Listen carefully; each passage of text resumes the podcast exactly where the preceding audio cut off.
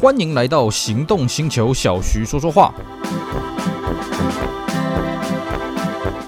Hello，大家好，我是 Celsius，非常高兴呢，又在这边跟大家相会。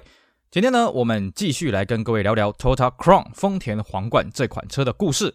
在我们之前呢，跟大家聊到了这个皇冠的第一代到第九代的演变了啊、哦，这个车子呢，哇，这个发展到这个时候呢，已经发展了三十多年了，哇，快四十年了啊。当然，到了第十代呢，它迈入了第四十个年头啊，因为第十代呢是一九九五年推出的啊。那么在第十代之前呢，我们来跟各位复习一下第九代皇冠发生什么事情啊。第九代皇冠呢，基本上它是在泡沫经济瓦解的那个阶段推出来的，一九九一年到一九九五年。因为我们在研究日本经济的都知道啊，这个泡沫经济是到一九九一年到最巅峰，那么一九九一年呢开始由盛转衰，到一九九三年是彻底瓦解了啊，加速瓦解，一直到一九九五年之后就再也一去不复返，一直到现在。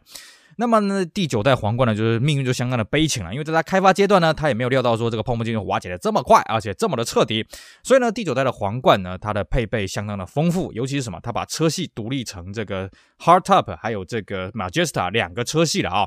但是呢，它的月销的目标一开始定定一万七千台，可是始终都没有达到啊，甚至到后来呢，它的年销量了啊，只有这个最巅峰一九九零年的大概这个百分之六十啊，相当的灰头土脸。那么这些惨痛的经验呢，在第十代的皇冠当然都要全部扳回一城，而且呢，第十代皇冠确实也在销量上呢，这个走回了这个比较好的一个数字啊，没有像这个第九代这么的难看。不过呢，这个原因并不是因为这个车子太强啊，是因为它的对手太弱了啊。那具体原因是什么呢？那我们今天就来跟各位好好聊聊第十代皇冠。第十代皇冠呢，是一九九五年推出的啊，这个底盘代号是 S 一五零。那么有别于上一代啊，我们上期节目也跟各位讲哦，上一代第九代的皇冠呢，它的 Sedan 的这个车系啊，并没有跟着大改。那么 Sedan 这个车系呢，是在这个第五代的时候呢，才跟这个 Hardtop 两款车型呢并存啊，也就是说，在第四代三二一啊，基本上没有所谓的 Hardtop 这个车系，但是到了第五代之后呢，就有推出所谓的 Hardtop 车系呢，跟 Sedan 车系两款车系并行。但是，一直到第八代的时候，这个还是这个两两个车子跟着一起改款，但到第九代呢，这个 Sedan 基本上它只改了这个九代的外观稍微改了一点，那内装呢跟底盘都没有变。那 Hardtop 有大改，那么到第十代呢，这个 Sedan 也跟着大改了。不过呢，这一代也是最后一代标榜有 Sedan 跟 Hardtop，因为之后的。皇冠呢就没有标榜它所谓的 hardtop 了，这个原因是什么呢？我们来跟各位复习一下什么叫 hardtop 啊。hardtop 这个概念呢是这个美国车先搞出来，也就是说呢，我虽然呢不是敞篷车，但是我要搞得像敞篷车。于是呢，这个车子呢，第一个车顶要很炫，而且车顶跟 C 柱的造型让人家看起来呢要像是另外再盖上去的，就像敞篷车盖上去一样。所以呢，通常这个 hardtop four door hardtop 的这种车型呢，它还要没有 B 柱，那 two door hardtop 一定要没有 B 柱了啊。four door hardtop 又可以分成有 B 柱跟没 B 柱了。当然没 B 柱比较帅嘛，哦，那皇冠这个车系一直以来它都是标榜它是有 B 柱的 Hardtop 了啊，就算它外观看起来，哎呀，好像没有看到 B 柱，不好意思啊，你那个车窗降下来，哎，还是有 B 柱在那边的。那么这种车型呢，虽然外形很炫啊，哦，然后它的这个你车窗降下来，其实那个空间感是非常开阔的啊，就好像你在开敞篷车一样，让让这个棚是关起来的啊。可是呢，它它有个先天上的问题是什么呢？它的隔音不是很好，而且还有一个，呃，随着大家对汽车安全的重视呢，其实侧面撞击的法规越来越严格了。那你今天没有 B 柱的车子呢，你的刚性是有问题的，尤其你横向的这种抗扭曲性是有问题的。那虽然说皇冠它是有推出所谓的有 B 柱 Hardtop，在这部分它的问题不大。可是呢，当时的这个隔音的，大家对隔音的要求是越来越高了。那你如果是今天做一个无窗框的这种车型呢，其实你风切声啊，隔音的表现就比较不好。所以呢，第十代是最后一代有所谓强调是 hardtop 的这种皇冠的车系，那么 Sedan 也跟着大改款。不过呢，另外一个皇冠的车型就是皇冠的这个 Wagon 的车型呢，在第十代的也没有跟着改啊、第九代它也没跟着改，第十代也没跟着改，只是外观在做一些小小调整。Wagon 这个车型呢，一直到第十一代，就是下一代的 S 一七零啊，才进行了大规模的改款了啊、哦。那么这个 Sedan 的这个车系呢，到了第十代啊，算是最后一代。不过呢，它很好玩哦。Sedan 这个车系呢，虽然进入到第十一代，就是 S 一七零，一九九九年进入到 S 一七零的世代呢，Sedan 这个车系还是继续做啊，大大概做到两千年、两千零一年。左右呢，才宣告停产。那么这个车型呢，就从此之后就完结了啊，就散乱了，就拜拜了。啊。那么在这个一般的 hardtop 的车系方面呢，呃，当然它一样保留了这所谓的皇冠 Royal 啊，还有这个还有皇冠的这个 Majesta 这两款车系。那么皇冠的这个 Royal hardtop 的这些车系呢，当然它就汲取了上一代教训，因为上一代呢，首先第一个，它为了要跟这个 Majesta 这个车型做出一个区隔，所以它的 hardtop 的这个车系呢，做的是比较小小的车身了啊。那么外形做的是比较圆润，但是气派度就被人家批评。于是，在第十代，第一个啊，我们外形呢走回方正的线条。其实啊，你从第八代你可以跳过第九代，然后你看到这个第十代跟第八代摆在一起，你会觉得哎呀，第十代就是第八代的转款，你可以完全跳过第九代啊。那么它的线条啊，就是皇冠该有的大头灯啦、大尾灯啦、方正的线条啦、夯不啷当的，哎，什么都有了啊。这个满足大家的需求。那么不过呢，Majesta 这个车型啊，就完全颠倒过来了啊。我们刚刚讲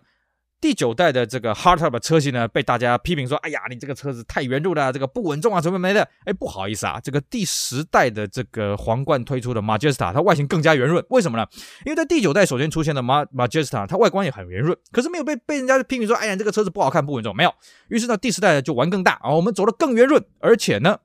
这个外形啊，更像一台美国车了啊！你各位，你看到这个第十代皇冠 Majesta 的这个车尾，你就觉得，哎，这不是凯迪拉克吗？啊，就完全那种直条细细的这个红色的尾灯了啊！反正呢，这个既然这个上一代的 Majesta 大家对外形没什么批评嘛，那我们第十代呢就把外形再更加放大，再更加搞得极致一点。毕竟了啊，这个皇冠跟皇冠 Majesta 它开发是分开了啊，真的开发负责人也不大一样。所以呢，这个皇冠马切斯塔继续做它更极致的这个发挥。那但是皇冠的这个 Royal Hardtop 这个车系呢，那就做的比较方方正正，比较保守一点了啊、那么既然泡沫经济瓦解了，所以其实第十代的皇冠呢，它并没有什么太多太花俏的配备，不像这个八代九代的一大堆乱七八糟的东西啊。第十代基本上它回归到说，哎，它比较保守，然后它的配备主要是以安全性为主了啊。比方说这一代呢，标榜所谓的 Goa 的车身，那么也有侧面的安全气囊。那还有一个很重要的东西是什么呢？就是所谓的 V S C 啊，V S C 这个东西就是动态车身稳定系统。那此前呢，丰田已经有所谓的 TRC 啊，Traction Control。那么到这一代呢，整合为 VSC 动态车身稳定系统啊，并且呢，在这个实呃，在这个广告上面还找了当时日本很有名的车手叫关谷正德来代言啊。关谷正德也说：“哇，天哪，有了这个东西呢，我们这些赛车手可能要失业了啊，因为他发现了这个。”电子系统的这个这个速度啦，还有它的反应呢，跟一般赛车手的反应呢是就是相同等的敏捷，甚至更加的敏捷了啊、所以呢，他也是在广告上大力宣传，哎呀，这个 VSC 这个动态车身稳定系统对安全性的行驶呢有非常大的帮助。那么此外呢，另外一个在安全上的一个很重要的进化是什么呢？这一代第十代的皇冠呢，正式的全面启用了单体式车身啊、我们在上一集节目跟大家讲到第九代的皇冠的时候，就讲到啊。这个时候，丰田呢已经觉得这个大梁式的车身哈已经发展到极致了。毕竟皇皇冠这个车从一九五五年啊开始呢就是大梁式的车身啊，那一直到了这个时候呢已经搞了四十年了，拜托啊！市面上呢除了美国车以外，除了美国大车以外，大家都已经用单体式车身了，你不要再闹了好不好？那丰田也知道，就是大梁式的车身呢，它几个缺点嘛。第一个，它车身重；第二个，它车身不太稳定；第三个呢，它的开发成本也相对啊，它的生产成本也相对比较高。那单体式的成本呢，开发成本虽然虽然比较高，可是生生产的成本比较低，所以呢，在这这个时候呢，哎。他也在开始进入了单体式车身，只是呢，在。成呃，在这个大梁式车身上面呢，有一个很重要的东西，什么安全性啊？你看那个货车，它因为有大梁，所以通常它发生正面撞击的时候，其实它的车体还可以维持着相当的这抗扭曲性了哦。那么在这个时候呢，丰田它就研发了新的这个安全性的基准，也就是我们刚刚讲的 Go 啊。但是 Go 啊，它只是一个口号，基本上丰田它就是强调说，哎，反正我这个丹尼斯车身的这个撞击安全性呢，已经跟这个有大梁的一样了啊。至于是什么技术呢，它也没有明讲，其实我也看不懂啊，因为我也不是读工科出身啊。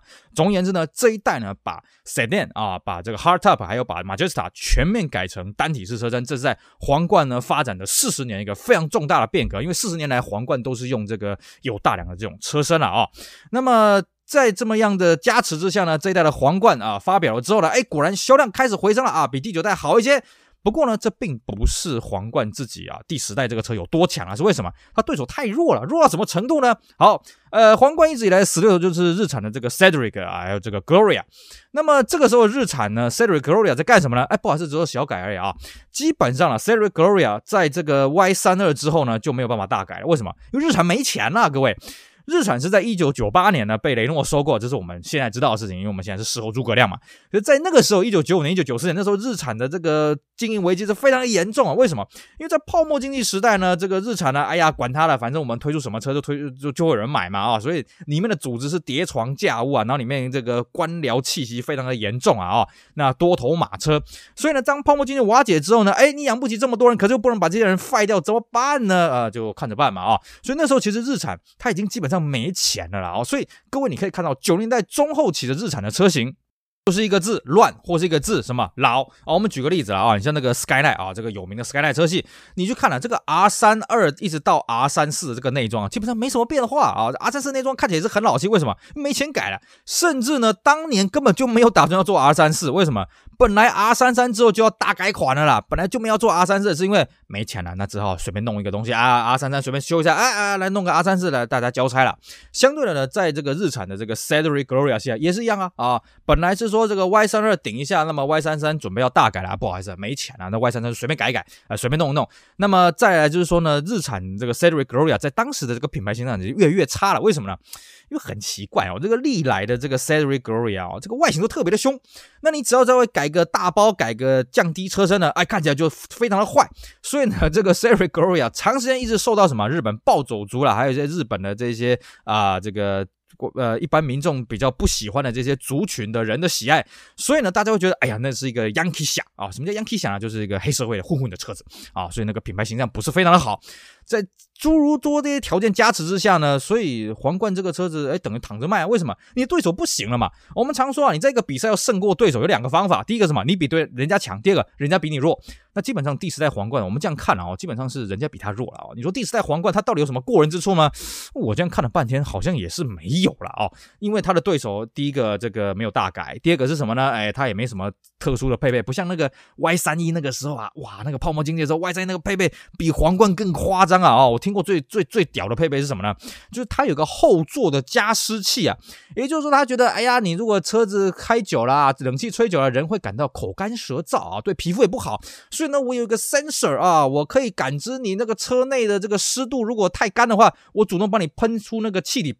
喷出那个水蒸气啊，喷出那个雾气啊，来协调你的空气的湿度啊。你看这种鬼东西都有。所以呢，在那个时候，呃，日产等于是什么东西给它丢上去，可是到了九九零年代，这个 Cedric Gloria 什么基本上什么都没有了啊、所以呢，这个竞争力当然就差，那么跟皇冠的销量就越差越远呐啊，这个完全无法比了。所以呢，第十代的皇冠它之所以可以卖得好，是为什么呢？是因为它对手真的太差了。那那你说那三菱呢？三菱更不用讲了，三菱那时候更没前途啊，为什么呢？三菱那个时候为了要这个节省开发经费，怎么办呢？啊，好吧，那我们来卖技术好了啊，有没有人要跟我合作？哎，这时候这个这个韩国小老弟，哎呀，就说，哎呀，我要来，我要来，南韩就过来了啊。于是呢，这个三菱的旗舰车 Debonair 基本上在第三代的时候，它已经算是跟 Hyundai 技术合作。第四代的 d e b o n i a 根本是一起开发的了啊，所以你可以发现，哎，为什么 Hyundai 的这个旗舰车也叫 Grandeur，它跟这个 d e b o n i a 长得一样？哎，并不是说三菱授权而已，基本上那个也算是它开始它它投入开发的产品了啊。相对的这个第十代皇冠呢，该有的也都有，而且都是丰田自己独立开发了，所以当然它就比较受到市场欢迎。只是说了，我要跟各位强调啊。并不是说这个市场就开始扩大规模，而是说市场的这个占比呢，皇冠呢不断攻城略地，所以才造成这个第十代皇冠，哎，好像卖的比较好的这种错觉。而且事实上啊，哈，这个也只是一个蜜月期而已啊。因为到了一九九八年，就是这个第十代皇冠的这个生产的末期的时候呢，嘿嘿，它的年销量不到七点五万辆了啊。当然，比起上一代的这个呃这个十二万辆呢，基本上已经是一半左右，你就可以发现这个日本的泡沫经济的瓦解对这个整个车子的销量有多么大的影响了啊！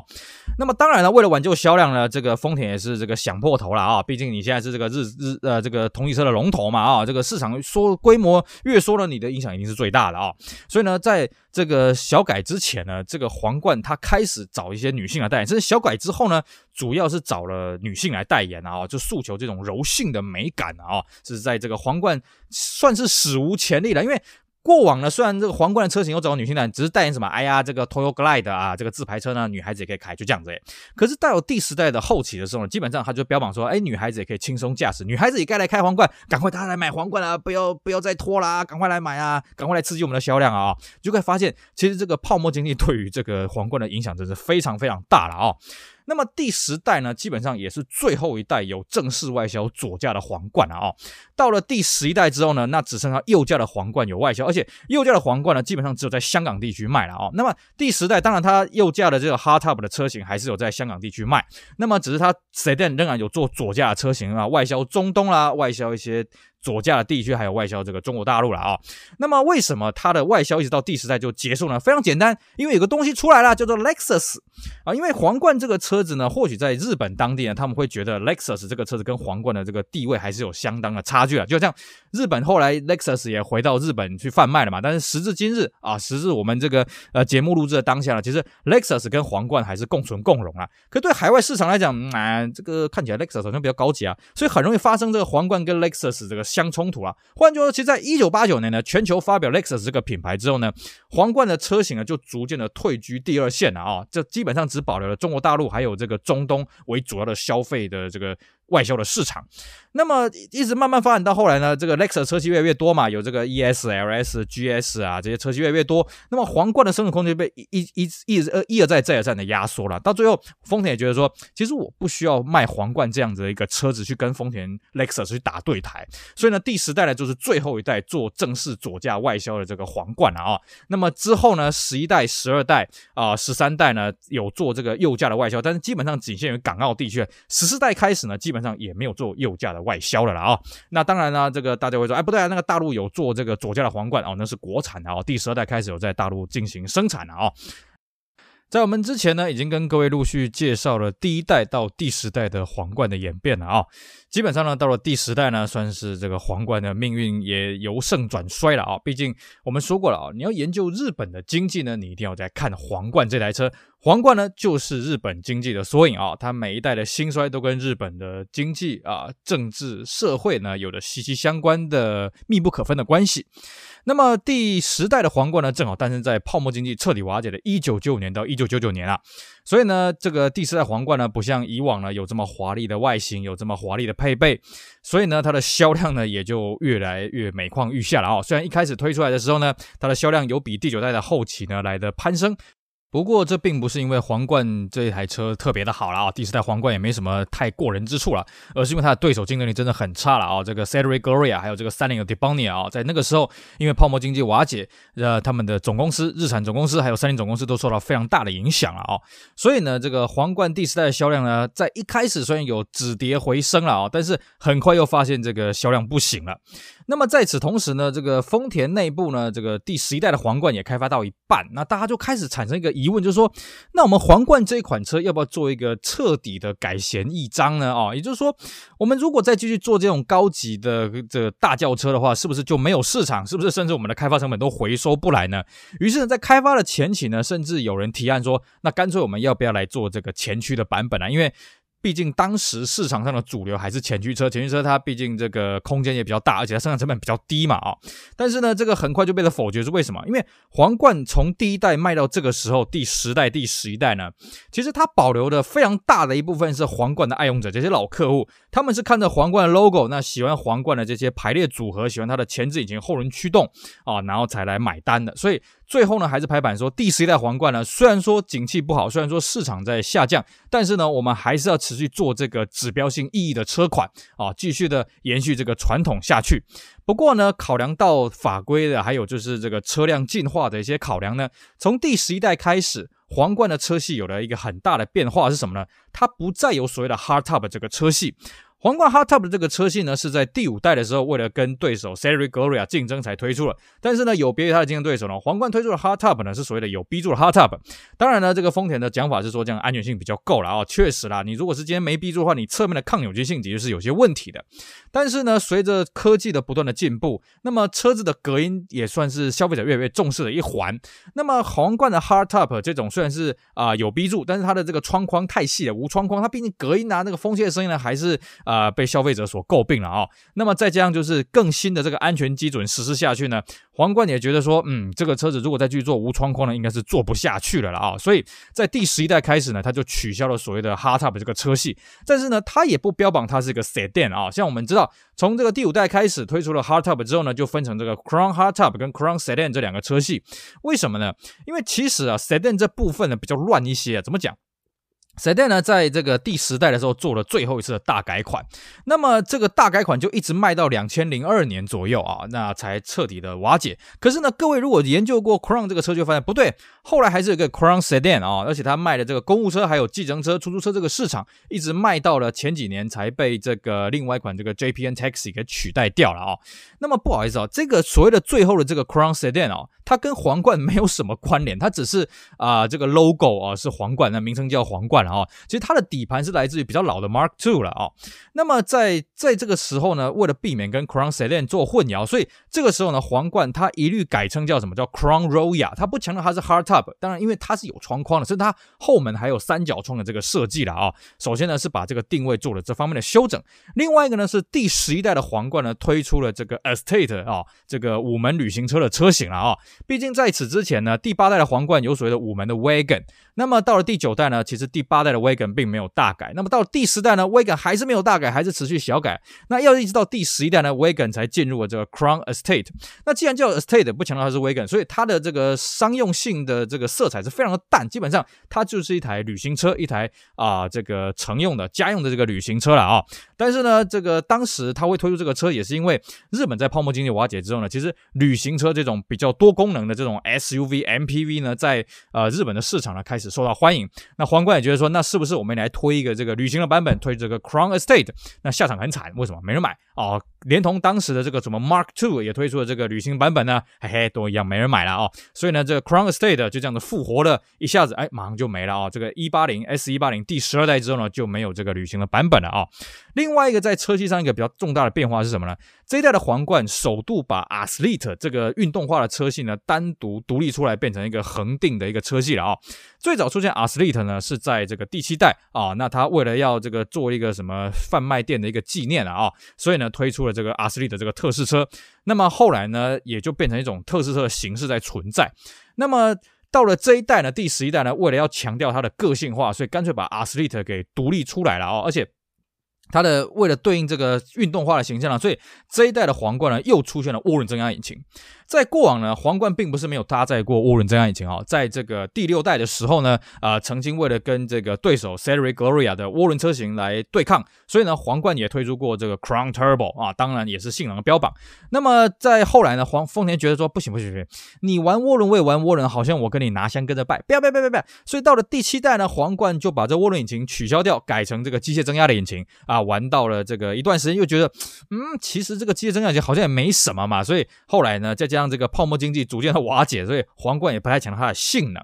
那么在这个时候呢，皇冠哎觉得说，我们为了要抢食这个性化的市场，那么我们就推出了这个涡轮增压的版本，还有这个 Athlete 的这个版本呢，来抢抢攻。那各位可能会觉得说，不对呀、你上一集节目在讲第十代的皇冠啊，有说呃这个第十代、第九代的皇冠呢，呃基本上它不太强调性能啊，因为上面还有一个这个 Toyota Aristo，就是第一代的、第二代的这个 Lexus GS 嘛。那为什么这个时候皇冠又开始要推出这个性能版本呢？很简单，因为 Lexus 呃，这当当时 Lexus 还没回到日本啊，就当时 Toyota Aristo 呢自己销量也不行了啊，因为当时大家这个泡沫经济瓦解嘛，大家这个市场的份额越来越小了，所以基本上两台车你说要对打呢不大容易，而且 Crown Athlete 这个外形呢，其实真的做得很动感，那也有助于皇冠这个车型呢它的年轻化的一个诉求了哦，所以呢这一代呢就推出了所谓的这个 Estate 还有所谓的 Athlete 这两种的不同的版本出现了、哦。那么至于它的比较高级的版本呢，就所谓的 Crown Majesta 呢，在这个时候呢，也做了一些小小的变化了啊、哦。首先是